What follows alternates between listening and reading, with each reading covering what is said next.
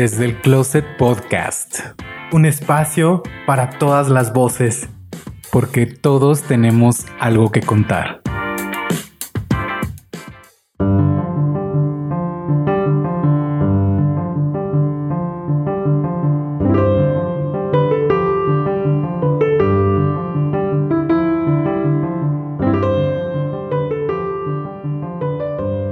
Placer y un verdadero honor estar nuevamente con ustedes aquí en Desde el Closet Podcast, iniciando una temporada más, ya la tercera temporada, y esto a la par también del Año Nuevo Chino que se festeja este año el 12 de febrero y también con una luna nueva. Y pues bien, todo se conjunta para nosotros poder dar inicio a esta nueva temporada y traer para ustedes nuevas historias, nuevos closets y también charlar de nuevos temas que todos nos podemos identificar en algún punto.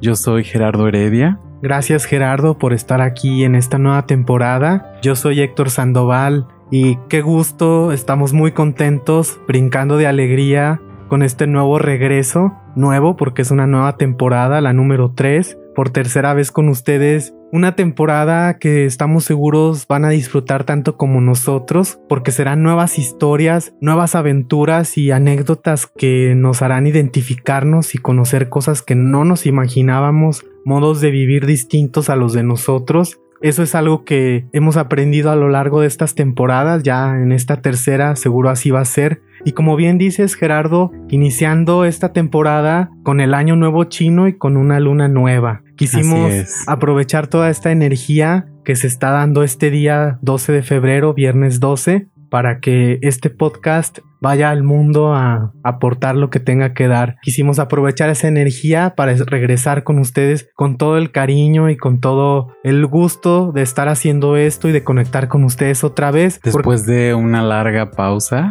Sí, una larga pausa en la que sucedieron muchas cosas. Para empezar, pues Gerardo, pues nos mudamos de ciudad en abril del año pasado. En cuanto sucedió lo de la pandemia en México, vimos la situación y dijimos, bueno, tenemos que tomar una decisión, tenemos que ver qué va a suceder con nosotros, con nuestra vida. Y bueno, emprendimos un nuevo camino del cual en general les podemos decir que estamos muy contentos. Claro, cada cambio trae cosas maravillosas siempre. Sí, nos ha traído reencuentros con gente muy especial. Gamaliel, que de hecho va a ser parte de esta temporada, una persona a la que admiro muchísimo y le tengo muchísimo cariño. Y bueno, ese cambio de ciudad ha traído esos reencuentros muy bellos. Proyectos nuevos. Proyectos nuevos. Tú, por ejemplo, te has reencontrado con tus amigos de acá de Guadalajara. También me he reencontrado con la escuela.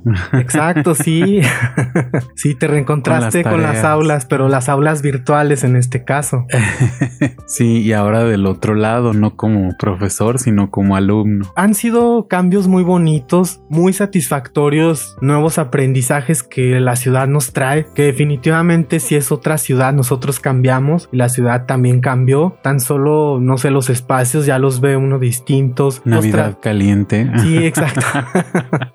Navidad con calor, como muy tropicales aquí estuvimos. Bueno, sí estuvo haciendo un poquito de frío, pero, ya en la noche. Solo en la noche, pero sí, aquí en Guadalajara seguimos con el calor. Eso también es un cambio y genera cierta sensación en el cuerpo y como un ánimo y una manera de percibir el espacio, ¿no? Yo creo que eso sí, sí afecta bastante la, cómo nos relacionamos con nuestra geografía. Pero sí, como les decimos, esta pausa de siete meses fue un silencio muy necesario para nosotros, para replantearnos y para acomodar nuestra vida ahora a nuestro nuevo ritmo, pero también lo decidimos así para que ustedes como escuchas se tomaran el tiempo para escuchar todos los episodios. Definitivamente cada episodio tiene algo distinto y muchas gracias a los que se han tomado el tiempo de escuchar una a una de las entregas que hemos dejado por aquí. También muchas gracias a todos aquellos que nos han comentado que ya querían escucharnos nuevamente. Sí, hubo varios por ahí que nos escribieron que cuando regresábamos. Sí, entre ellos mi queridísima Glo, que ya se muere de ganas por escuchar nuevas historias. Y bueno, hoy estamos comenzando, querida Glo, te mando un beso. Además, estamos de manteles largos porque también Gerardo estamos estrenando logo. De manera general, les voy a explicar qué es lo que van a encontrar ahí. Son objetos que nos representan porque este programa se llama Desde el Closet Podcast y en ese closet que van a ver ustedes en el logo hay objetos que nos representan a nosotros como proyecto y como personas. Queríamos que fuera algo un poco más personal y no tan externo como es así una playera, ¿no? Sí, algo tan general porque la playera digo funcionó y fue una etapa muy linda también de ese logotipo, pero sí queríamos que nos representara más, que estuviera más nuestro sello. Ojalá nos puedan comentar qué les pareció este nuevo logo y esta nueva identidad del podcast, porque también estamos estrenando intro, Gerardo. Sí, como lo hemos hecho cada temporada, nos renovamos un nuevo intro. renovamos nuestro guardarropas en el closet. y también aprovechando que estamos en los agradecimientos a todos los que se han tomado el tiempo de escucharnos, también queremos hacer mención de los países en los que nos escuchan, si nos están escuchando en este momento, que les retumbe un poquito ahí en el oído el nombre de su país.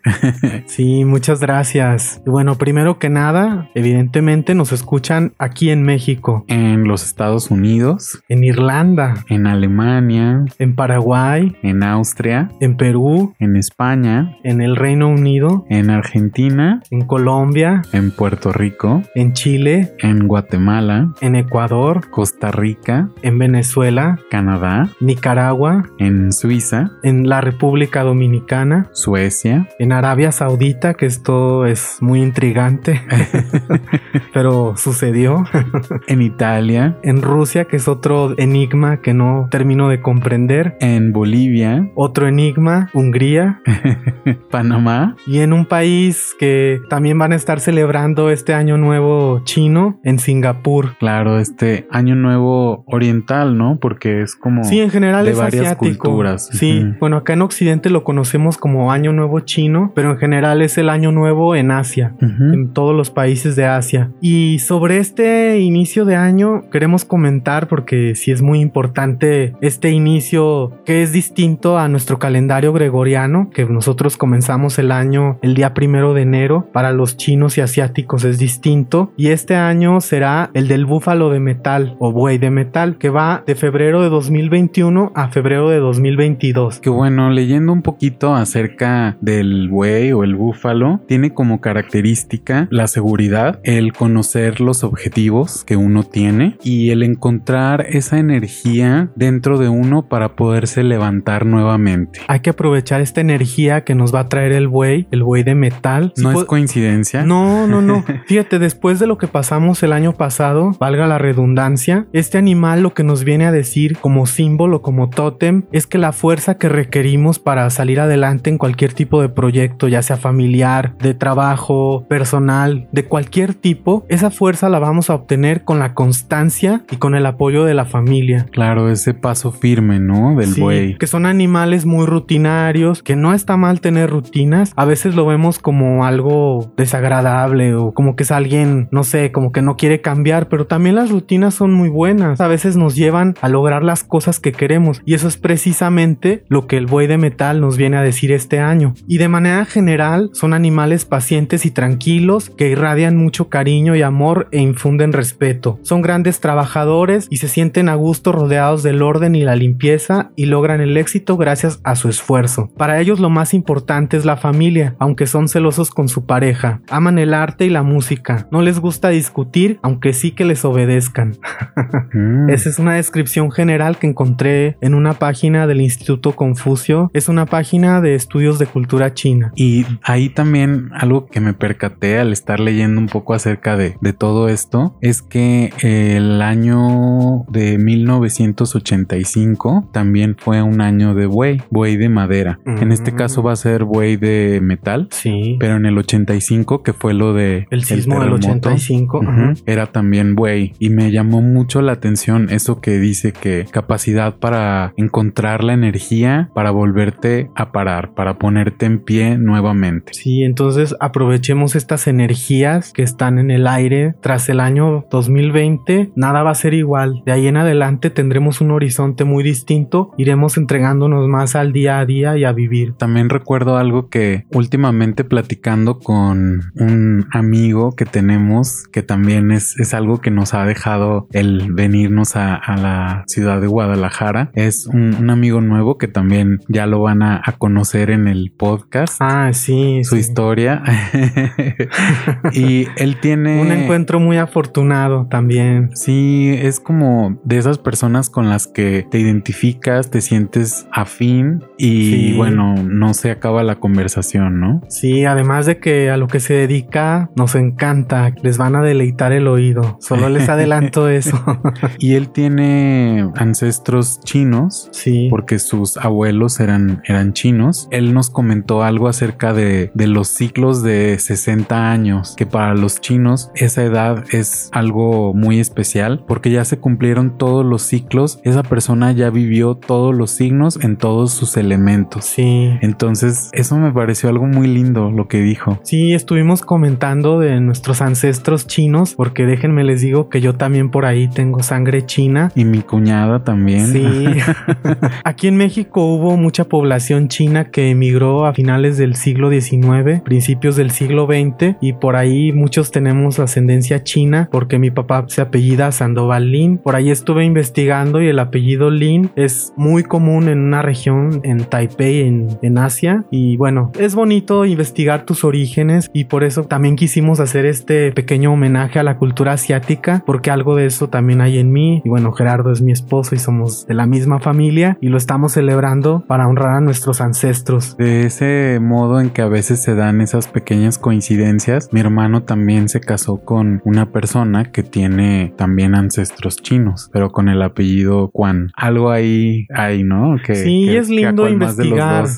sí, es lindo investigar porque cada cultura nos brinda cosas muy distintas, cosmovisiones. Por ejemplo, yo he tenido muchísimo interés en el I Ching, que es una herramienta de adivinación que déjenme les digo que gracias a esa herramienta en la Ciudad de México, de los últimos días que estuvimos allá, antes de tomar la decisión de irnos, fue gracias al I Ching. Yo hice una tirada y en su momento no supe cómo interpretarlo porque era un mensaje muy ambiguo, pero sí hablaba de partida. Solo recuerdo eso y yo decía, pero partida dónde? Pero después comprendí que se refería a eso, que ya era el momento de partir de la ciudad. Y eso, eso es una de las cosas que me atrae mucho de la cultura asiática, de la, en particular de la China, la manera de cómo perciben el mundo. Y es algo que podemos agenciarnos como occidentales. No tendría por qué estar peleado el hecho de que somos de otra cultura, retomar esos otros conocimientos para nuestra vida cotidiana. Y bien, todo esto también me lleva a, a pensar un poquito en el tema que queremos comentar para ustedes el día de hoy, que es cómo uno puede cambiar su propio mundo. Porque tenemos esa idea o, nos han dicho que uno no puede cambiar el mundo. Y a lo mejor, ok, sí, uno no puede cambiar el mundo, pero sí puede cambiar tu mundo. Tú puedes cambiar tu propio mundo y el mundo a tu alrededor, por lo menos. Entonces, eso es algo de lo que les queremos hablar y viene a, a mi mente todo esto porque cuando Héctor y yo nos conocimos, él me comentó que teníamos algunos hábitos peculiares en casa que a él le, le, parecían pues sí raros, ¿no? Y diferentes, nuevos. Sí, claro, porque de primera impresión, cuando uno va a casa de alguien, no tienes ningún filtro de por medio que te guíe a ver las cosas de cierta manera, sino que vas abierto a conocer la casa y a las personas. Y yo bien recuerdo que cuando entré a tu casa, lo primero que me llamó la atención fue el aroma, que olía como a plantas, como a medicamentos, que sabía que eran medicamentos o no sé, esencias. Digo medicamentos me refiero a naturistas o como del tipo, cremas como de caléndula, que es lo que yo conocía, porque yo ya conocía la homeopatía antes de, de, llegar a tu vida, pero sí fue una de las cosas que me llamó la atención. Además, cuando ya estuvimos conviviendo un poco más, me di cuenta que ustedes tenían un conocimiento muy profundo de tus abuelos, de tus bisabuelos, y a veces en muy pocas familias, bueno, porque luego sí platica uno con amigos, casi nadie sabe a qué se dedicaban sus abuelos, qué les gustaba, qué les disgustaba, y recuerdo en particular que me empezaste a leer el libro de poemas de tu abuelo, de tu bisabuelo, bisabuelo, perdón. Más que el poema me fue la experiencia de verte a ti leer el poema de tu abuelo como si yo estuviese escuchando la voz de tus ancestros, de tu familia a través de ti y eso me cautivó muchísimo. Una manera también de cambiar nuestro mundo es conocer nuestro pasado, de dónde venimos. Aparte de la introspección, la retrospección, ¿no? Ese irte un poquito atrás, conocer el árbol de tu familia y no lo digo en el sentido no, no, no. que algunas personas, ¿no? Dicen, ah, es, que... mi abuelo era español, mi abuelita era francesa. No, no, no, sino más bien por conocer, eran seres humanos de carne y hueso, iban al baño como nosotros, tenían su lado positivo y su lado negativo. Claro, y así como estamos hablando de las culturas orientales y medio orientales, ellos creen también pues en esto del karma y del dharma, ¿no? Sí. Y entonces claro que es importante saber a qué se dedicaba tu familia y es muy curioso porque en mi familia yo sé que muchos de mis ancestros fueron médicos, profesores y que les le, dedicaban también un tiempo a, la cultura, ¿no? A, la poesía, al arte. Entonces, pues es, algo muy, muy enriquecedor todo esto y, conocer, ¿no? De, dónde vienen a veces tus propios gustos, que puede ser que lo traemos en, ya en el ADN, ¿no? Si hay una resonancia que se queda grabada en nuestro ADN. Digo, yo en mi caso, desafortunadamente desconozco mucho del pasado de mi familia. Solo sé del lado de mi papá, de mi bisabuelo, que era de Lagos de Moreno. Del otro lado, sí conozco los orígenes, pero del, chino no sé absolutamente nada, ni a qué se dedicaba. No sé nada de esto y sí es triste a veces que uno desconozca eso porque conocer también tu pasado es comprenderte a ti mismo, como dices tú Gerardo, porque eres de esa manera. Obviamente cada uno construye su propio camino y construye su propio destino. Claro, pero sí vienes un, hasta cierto punto marcado por el origen de tu familia, a qué se han dedicado, qué hacen, cuáles han sido sus pasiones, sus equivocaciones. Y si nosotros queremos cambiar algo en el presente, modificar alguna situación en, en el que uno está envuelto, también es, es interesante irnos un poquito más atrás y decir, ah, creo que comprendo por qué a lo mejor soy un poco así en este sentido, simplemente para conocerlo y que te sea un poco más fácil el cambiarlo, ¿no? Y, modificar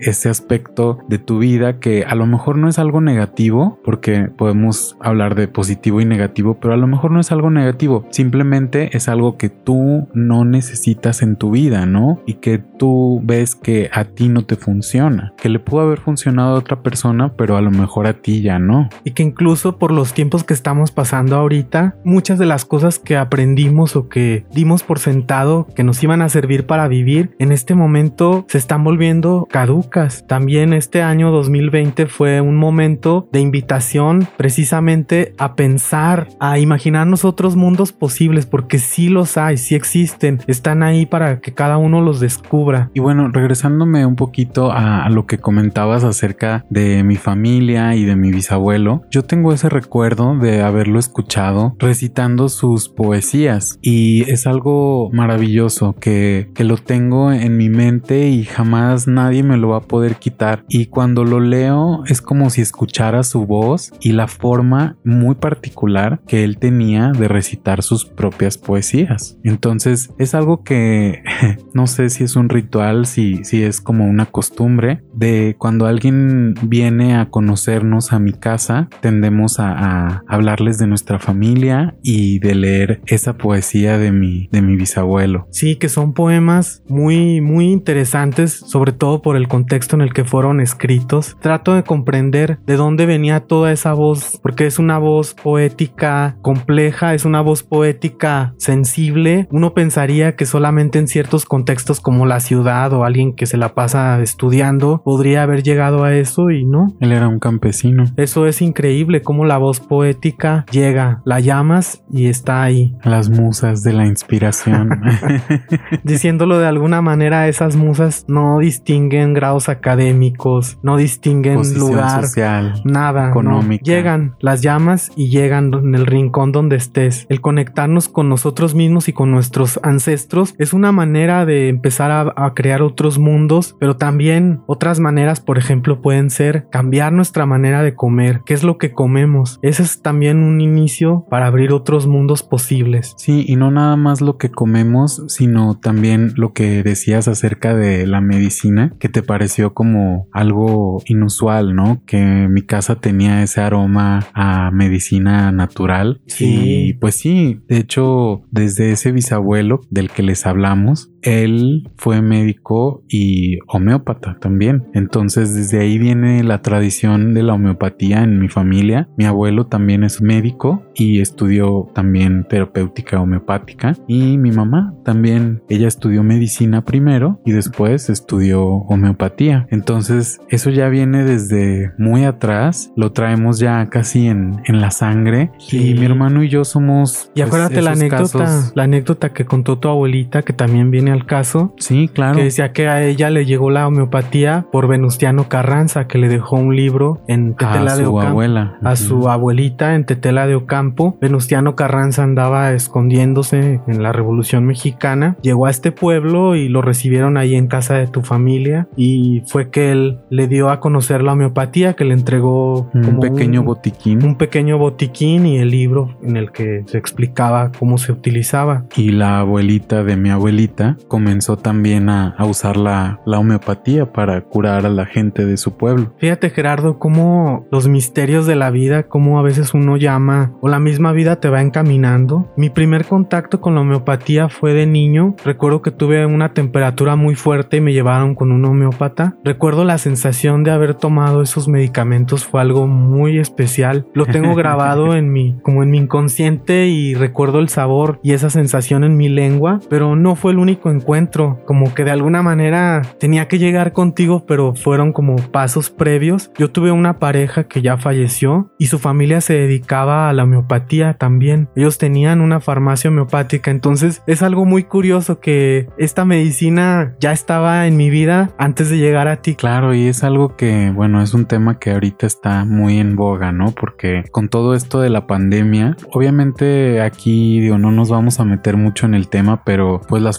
farmacéuticas son los que ganan con las enfermedades, ¿no? Entonces siempre se ha desprestigiado mucho a la homeopatía Sí. y creen que es charlatanería, Que es hasta brujería y Que sí hay algo de eso, pero es un tema más complejo. sí, claro, no, no como se escucha, ¿no? Sí, no, brujería como tal no, pero el homeópata, el que se mete de lleno a esa ciencia que es la homeopatía, de alguna manera tiene que conectar con esa energía Con de la bruja, plantas, con esas plantas, esos minerales, porque déjenme les digo, animales. Déjenme les decimos que no es agüita, son minerales, son plantas, son extractos de plantas, de animales, de, De minerales, venenos de animal. venenos de animales que se utilizan en cantidades infinitesimales para que no hagan daño al ser humano. Si lo vemos de manera general, a grosso modo se trata de la bruja, de la mujer que conoce y tiene una conexión con la naturaleza. Eso es el homeópata. Pero sí ha habido unas campañas de desprestigio Yo no soy médico, pero en mi experiencia y la experiencia que hemos tenido Gerardo y yo hemos observado que hasta en animales la homeopatía cura. Nuestros perritos los hemos tratado siempre con homeopatía. Cuando nos cambiamos a la colonia Álamos, nuestros perritos pescaron tos de perro. Y bueno, en ese momento dijimos qué pasó, o sea, no sabíamos cómo se manifestaba, era una espuma que escupían. Y nos comunicamos con la mamá de Gerardo, ya le dimos los síntomas y ella nos dijo que les diéramos y se curaron. No tuvimos que ir con el veterinario y ahí está la prueba más fehaciente Que es otro mito, ¿no? Que la homeopatía es de fe y de, y de creer placebo. y- Es un placebo en el que tienes que creer. Pues el perrito no creyó. El perrito nada más se la das y hace el efecto que tiene que hacer el mineral, la planta, de lo que se trate el medicamento. Pues bueno, mi hermano y yo también somos una prueba, ¿no? De que yo creo que ya estaríamos muertos. Sí, oye. ¿Desde cuándo? Porque no, no nos vacunan, no nos daban pastillas ni, ni medicina alopática y siempre fuimos curados con homeopatía. Entonces, pues bueno, ¿no? Ya cada quien tiene su opinión. Simplemente lo que no es válido es que alguien hable y alguien hable de lo que no conoce. que te fanatices y que quieras desprestigiar algo que no conoces. Porque tampoco no estamos en el punto de que la medicina alopática no sirve. Si hemos tomado un paracetamol, si hemos tomado una aspirina, lo más básico, pero tratamos de no ahondar en ese tipo de medicamentos porque regularmente traen otro efectos. Cada quien tiene la libertad de elegir el camino que quiere para curarse. Y eso viene al tema, ¿no? De cómo puedes cambiar tu propio mundo, el mundo alrededor tuyo, con todo lo que entra a tu cuerpo, ¿no? Así sea la comida, si tomas agua o no tomas, o si tomas refresco, sobre todo el negro, pues es malísimo y que es muy rico. Todos lo tomamos en algún momento. Sí, claro, obviamente tampoco no decimos que, que vamos a vivir una vida así como casi de monje tibetano y... No, no, no. Lo que yo hago, por ejemplo, es, sé que el café es dañino, si hay cierto grado de daño del café hacia el cuerpo. Sobre todo en exceso. Sí, exacto. Entonces lo que yo hago, si sé que voy a tomar dos tazas de café, procuro no tomar absolutamente o comer nada irritante. Yo creo que es una manera ahí de equilibrar, verlo, equilibrado. Lo mismo, si te vas a tomar un vaso de Coca-Cola, pues entonces tómate bastantes vasos de agua para que no te afecte, ¿no? Es simplemente eso. Tampoco no decimos que algo es veneno y que no lo consuman. Pues no, no, tampoco. Por ejemplo, también la carne. La carne tiene un efecto en los seres humanos y, en, cualquier animal, si ustedes lo ven, en el reino animal los carnívoros son siempre los agresivos, ¿no? Como que es un consumo más instintivo, ¿no? Y, y sí causa como, como eso. De hecho, a los toros de, Lidia, les dan carne para que se hagan agresivos. Y por ejemplo, las vacas son vegetarianas, ¿no? ¿no? No comen carne, son herbívoros. Y a estos toros sí les dan carne. Además que su fisiología es bellísima, Gerardo. Cómo nos invita precisamente el buey, que es una vaca, tiene varios estómagos. Entonces, cómo rumia, cómo va digiriendo, cómo va esperando, cómo va haciendo, pero poco a poco. Eso es bellísimo de las vacas, me encanta. Esa paciencia. ¿no? Sí, son una metáfora, un símbolo, un tótem bellísimo, bellísimo, porque nos invitan a eso, a digerir. Entonces sí, eso de las vacas me encanta, se me hacen muy lindas. Todo lo que uno consume tiene una repercusión, ¿no? Ya sea en un grado positivo o negativo. Y también, obviamente, si es en exceso, ¿no? Sí. También todo lo que entra a nuestro cuerpo, dígase lo que leemos, lo que escuchamos, lo que vemos. Todo eso tiene un efecto en, nosotros y va cambiando, ¿no? Tu mundo interno.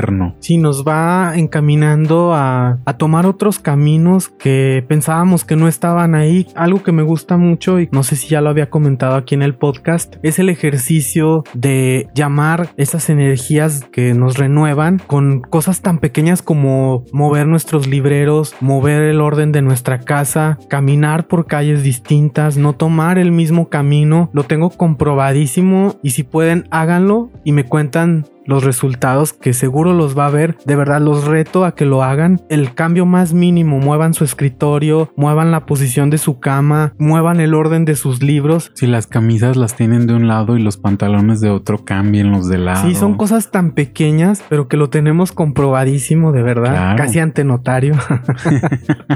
que sí atrae nuevos caminos y nuevos mundos posibles. Sobre todo este año, como les decía, que sí requerimos tener otra visión necesitamos ver la vida de otra manera para no sufrir, porque ha habido mucha gente que ha sufrido muchísimo. Si ustedes lo, notan, en las casas donde nunca se han movido esos muebles, que han estado ahí por años y años, ¿no? Como que en casa de tus abuelitos. 30, 40, 50 años en la misma posición y ves a las personas que viven en esa casa y también son personas que han tenido una rutina muy parecida, ¿no? Durante muchos años. Por ejemplo, platicábamos hace poco que mis abuelitos yo desde que tengo uso de razón desayunan lo mismo todos los días. Sus muebles están en los mismos lugares. Han estado ahí no por solo los muebles, los cuadros. Me consta porque he visto fotos, he visto videos de hace 15, 20 años. Y así como están en la foto en el video, vas en este momento a casa de tus abuelitos y ahí están. Y el efecto que causan ellos es que les sea muy difícil cambiar de, de visión, ¿no? Ver hacia otro lado y dejar un poquito ese pasado, ¿no? Y, sí y abrirte a lo nuevo. Yo también los invito a que observen todo eso, ¿no? Como lo que decíamos desde la temporada 1 en el episodio 0, ¿qué dicen de ti los espacios de tu casa, ¿no? Y creo que en eso también se refleja si tienes el mismo papel tapiz de hace 50 años o si tienes la misma cómoda en el mismo lugar, ¿qué está diciendo, no? O si siempre estás comprando el mismo jabón o si siempre el mismo desodorante o cosas tan burdas que es parte de una rutina que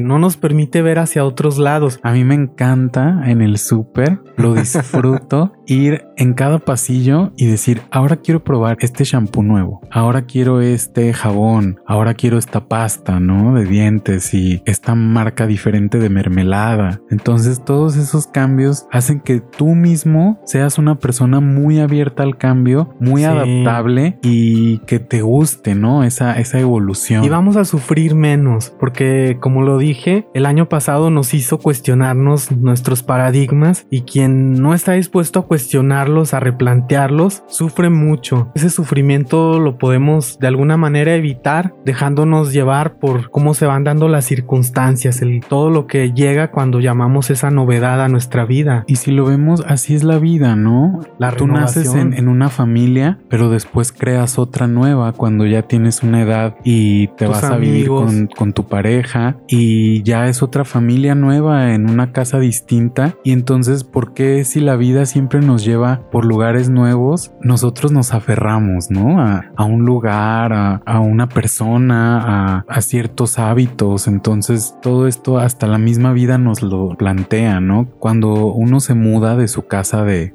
soltero, de, de cuando vives con tus papás y te vas a vivir, pues ya sea hasta con roommates o tú solo, estás creando una nueva, un nuevo hogar. Ese cambio tan lindo que es esa emoción de tener un, un nuevo hogar es algo que a mí me causa cierta adicción.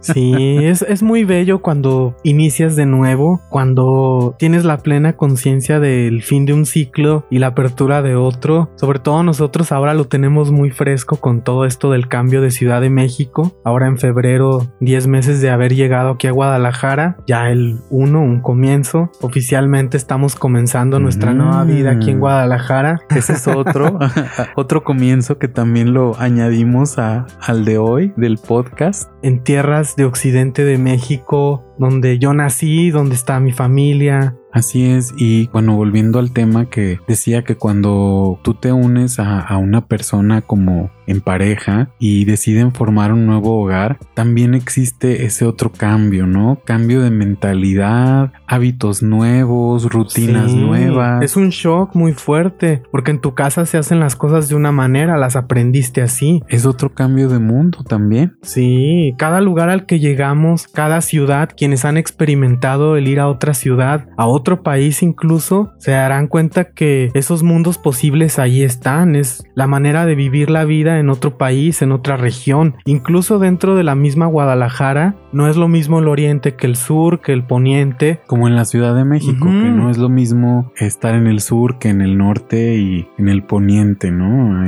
Exacto, y todo eso nos hace cuestionarnos nuestra propia manera como aprendimos las cosas, a no sé, cómo limpiar una casa, que también en cada lugar, en cada casa se hace de diferente manera. que son de las pequeñas cosas que podemos aprender de nuestras parejas, ¿no? Sí. Cómo hacer las cosas a lo mejor de una manera más efectiva o más rápida o sí, ¿no? A, veces hasta un poquito la vida. Ser más ordenados. Eso es algo que yo aprendí y que sí le voy a reconocer a mi expareja. Él es una persona muy ordenada. Ya me lo dejó bien entrenado. Sí. y tú, muchas gracias. Muchas gracias. Un besotote.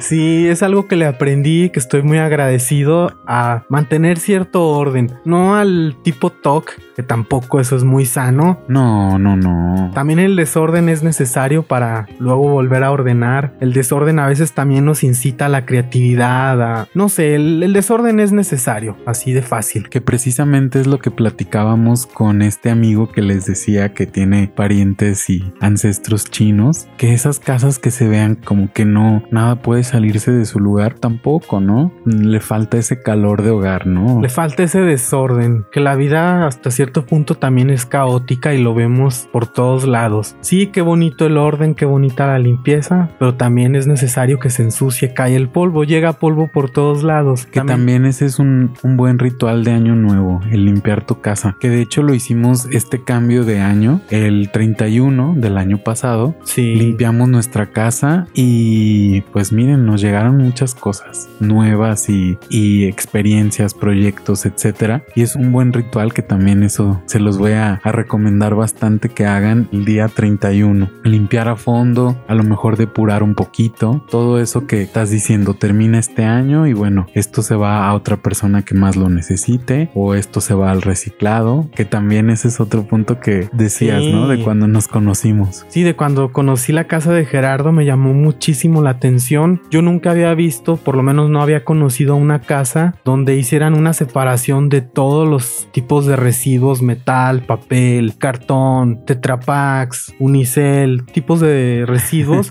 Yo no había visto una casa y eso fue algo que también me, me hizo un cortocircuito en mi cabeza y dije, órale, qué interesante. que decía un ex vecino belga que teníamos, decía, ustedes son mexicanos atípicos.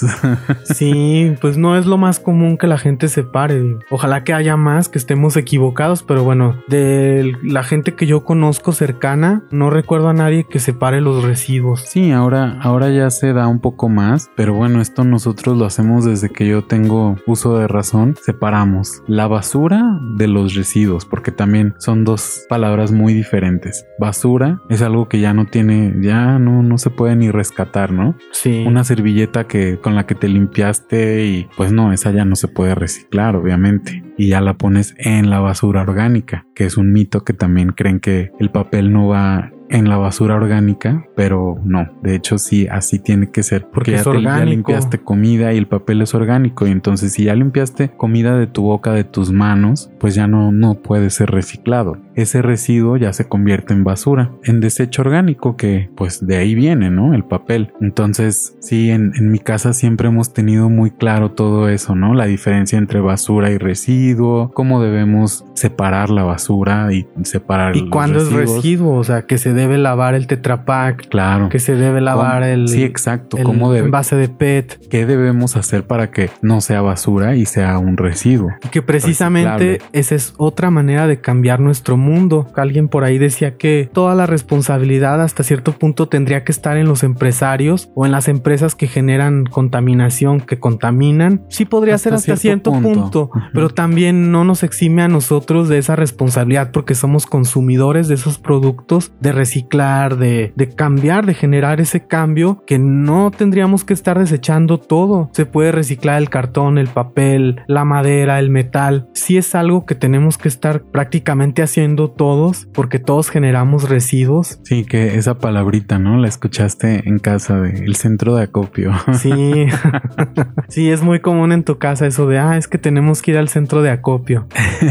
y es a ir a entregar ese residuo para que sea reciclado. Fue una manera de cambiar mi mundo para bien. Sí, porque mucha gente te podría decir, ay, pues es que de todos modos la van a terminar revolviendo y que Pero en el centro de no. acopio no. Si lo echas al camión de la basura, Pues a lo sí. mejor sí. Y aún así no creo, porque ahora ya también vale y es dinero. Siempre ha sido un negocio para los que lo vieron, pero ahora como que las personas Sí, que claro. se dedican al traslado de basura se han dado cuenta que sí es un negocio separar lo que la gente tira, hasta libros llegué a ver en la basura y en Ciudad de México. Considero que es una buena manera de comenzar a cambiar nuestro mundo también, hasta lo que desechamos, a dónde va a ir a parar, hacernos responsables de eso. En ciertos momentos me pongo a pensar que sí, muy cómodamente uno va y tira al bote de la basura, pero después ¿qué sigue? ¿A dónde va a parar eso? Lo mismo una prenda de ropa, ¿no? Si ya no te queda o no te gusta o lo que quieras, ¿no? Puede haber otra persona que sí le sirva. ¿Por qué tirarlo al bote de la basura con, Sí. con el- la leche y entonces Ahí ya se- mezclado con mil cosas. cuando alguien lo pudo haber utilizado, ¿no? Todo esto es cambiar nuestro mundo y a lo mejor también llegas a cambiárselo a otra persona, ¿no? Así como lo que decía, cuando tú conoces a una persona que se convierte en tu pareja y deciden formar ese nuevo hogar, también tú estás cambiando el mundo a esa persona y esa persona te está cambiando el mundo a ti. Abrir otras posibilidades, como ponernos otros ojos, ¿no? Sí, algo que yo aprendí mucho ahora con Héctor es a cambiar mi mentalidad y a no hablar desde un privilegio. Eso es algo que yo creo que no tenía muy consciente antes de conocer a Héctor y que sí he cambiado y me alegra haberlo cambiado, el detenernos un poquito y, y no hablar desde, desde un privilegio, sino ponerte primero en los zapatos del otro con empatía y desde ahí a lo mejor no justificar ciertas acciones, pero sí comprender, por qué suceden. ¿no? suceden. Detrás de un acontecimiento hay un trasfondo más profundo del que nos pintan en los medios, del que a veces nos hace creer nuestra moral, nuestras creencias, lo que nos dijeron en nuestra casa que representa ese acto. Uno en, su círculo de, amistades, de vecinos, en tu familia, tú escuchas ciertas opiniones, ¿no? Y vas creciendo y a lo mejor tienes esa misma opinión. Construyes tu mundo con base en esas, en esas opiniones. Pero cuando escuchas a una persona que viene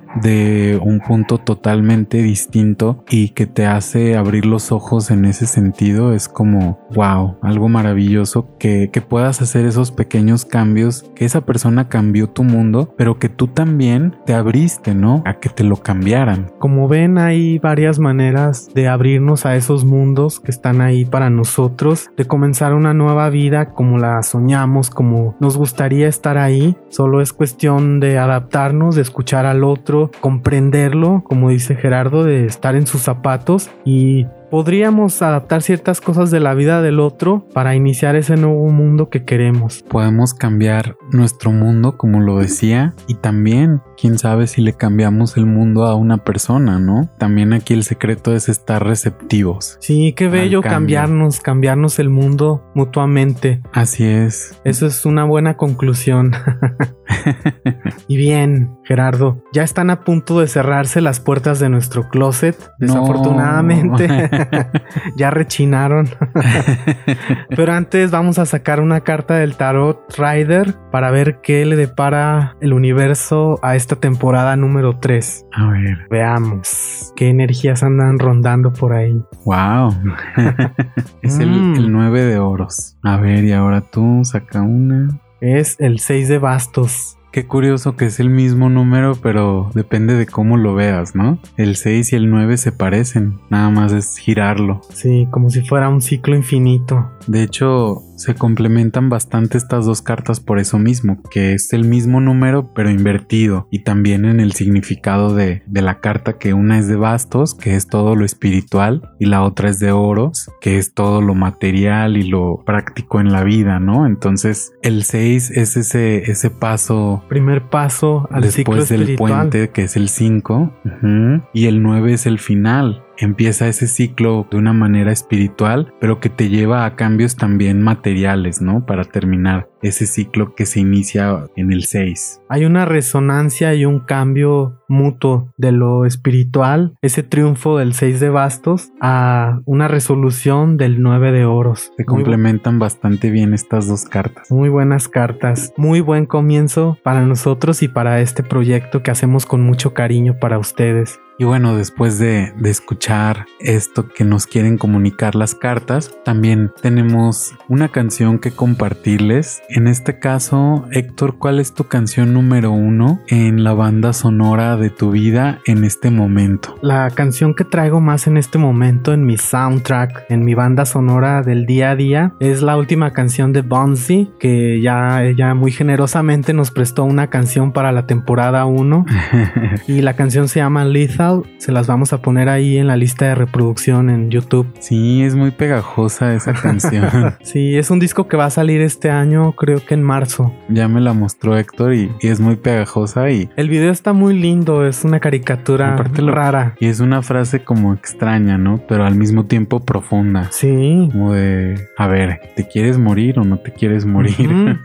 sí, es, sí, es un mensaje muy fuerte el que nos deja la canción, pero también es positivo. Algo que caracteriza la música de Bonzi es hay cierta melancolía, pero también hay mucha positividad. Me gusta mucho, escúchenla, se las vamos a poner ahí en la lista de reproducción. Y la mía, últimamente no sé por qué me ha seguido mucho el tercer movimiento de verano de las cuatro estaciones de Vivaldi. Esa pieza me ha seguido últimamente, no sé por qué. La he escuchado en diferentes lugares, en algunas series, en algunas películas. De hecho, yo tengo ya algo ahí como con esa, no con la pieza en sí, sino con la obra en sí de las cuatro estaciones. A mí desde chico me gustaban mucho, desde que era niño, y yo ya me sabía cuál movimiento y de qué estación era cada, cada uno, ¿no? Nada más de escucharlo. Y pues sí, últimamente como que la he escuchado mucho. De hecho, en una película que se las recomiendo ah, bastante. sí, bellísima película. Se llama Retrato de una mujer en llamas. Es una película francesa. ¿En Netflix o en Amazon? No, creo que no está en ninguno. Es una obra contemplativa. Visualmente. Son cuadros. Todo el tiempo estás contemplando cuadros. Es algo que, que de verdad te lleva a la catarsis de forma visual, de forma auditiva y de todas las posibles. Y al final, bueno, o sea, el final es algo, es de verdad el mejor final de una película que yo he visto en toda mi vida. Así se los pongo. Es un final que te hace sentir esa emoción, te hace llegar a esa catarsis. Sí, es una película que yo también disfruté muchísimo. Más allá del tema LGBT, que sí es también muy importante en estos momentos, el goce estético de la última escena es la primera vez que vivo con tanta fuerza esta pieza que Gerardo también les está recomendando. Sí, escúchenla y abran su, su alma para que sientan eso que, que les estoy diciendo y traten de no pensar en nada y solamente sentir la música. Es una pieza hermosa. A mí me, me transmite algo muy fuerte y tienen que vivirlo para sentirlo. Así es, Gerardo. Muy buena recomendación para iniciar esta temporada 3 del podcast. Y bien, antes de despedirnos, queremos invitarlos a que nos sigan en nuestras redes sociales. Recuerden que en Instagram estamos como desde el Closet Podcast y en Twitter como desde guion bajo el Closet. Además, para que este proyecto llegue a más personas, les pedimos que si nos escuchan en Apple Podcast, nos dejen una reseña de 5 estrellas, por favor. Y recuerden que también nos pueden escuchar en sus plataformas favoritas, Amazon Music, que estamos estrenando esta plataforma, muchas gracias, Google Podcast, Spotify, TuneIn, Anchor FM, Stitcher, Podcast Generation, iBox, entre otras. Entonces hay para todos, para todos los gustos, también en YouTube nos pueden escuchar, no hay pretexto para que se pongan al corriente y disfruten esta temporada y los capítulos anteriores. Y bueno, solamente queremos recordarles que todos hacemos desde el Closet Podcast un espacio para todas las voces. Hasta la próxima. Adiós, nos vemos.